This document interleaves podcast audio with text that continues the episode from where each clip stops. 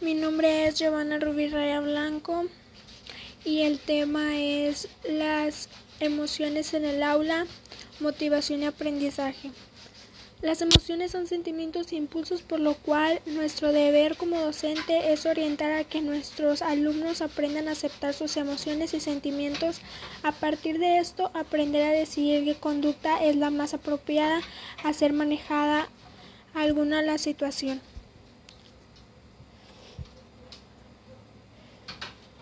La emocionalidad es más bien experimental y contribuye a la vida en la sociedad, permitiendo a una persona aprender a manejar sus emociones en diferentes situaciones, transformándolo, por ejemplo, sentimientos negativos en actitudes positivas, como transformar el miedo de un alumno en interés, algo fundamental en el desarrollo de las emociones está la capacidad de empatizar con otra persona, comprender lo que les ocurre a otros, aprender a ponerse en su lugar. Por decir en la escuela, si el docente empatiza con sus alumnos, el intercambio será más padre, más reflexivo y el proceso satisfactorio. En lo educativo, tener desarrollada la competencia emocional facilita al docente el entendimiento de lo que los alumnos necesitan y cómo se sienten, permitiéndole orientar sus métodos de enseñanza según sus respuestas y motivaciones. Si un alumno siente miedo, el tiempo de concentración que tendrá solo durará unos minutos, haciendo que el alumno se sienta inseguro de sus capacidades. En contraposición a esto, si un alumno está motivado, se siente feliz y tiene buena relación con sus compañeros y profesor, su rendimiento y concentración serán mayores, alcanzando un aprendizaje más efectivo. La relación del profesor con los alumnos aprende que desde que los alumnos existen expectativas, dudas, motivaciones, desmotivaciones, miedos, alegrías, entusiasmo, entre otras emociones que tendrían influencia en su aprendizaje y entender que por parte del profesor también hay otras emociones que pueden contribuir al desarrollo. En esta razón hay confianza y seguridad entre el alumno y el maestro, emociones que hacen posible el aprendizaje.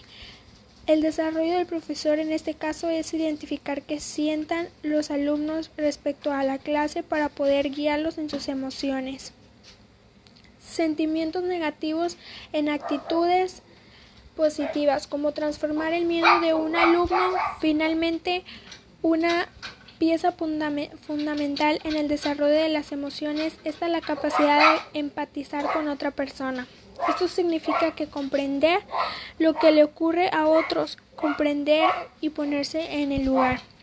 La motivación abarca diferentes aspectos, pero en la enseñanza y aprendizaje hace referencia a los factores que hacen al alumno al escuchar las explicaciones del docente, tener interés en preguntar y aclarar las dudas que se les presentan en el proceso escolar, participar de forma activa en la dinámica de la clase, realizar las actividades propuestas, estudiar con las técnicas adecuadas, investigar experimentación y aprender procedimientos ya que muchos de los alumnos tienen diferentes capacidades o diferentes características.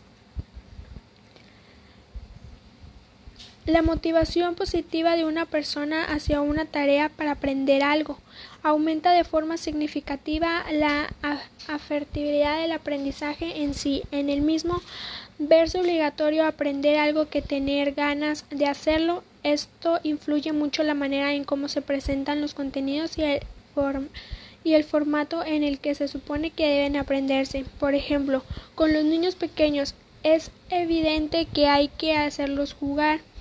Los buenos profesores consideran crear un contexto clave con ello. El caso en que las personas adultas también funciona, pero no siempre se consigue. El aprendizaje ocurre cuando alguien quiere aprender, no cuando alguien quiere enseñar.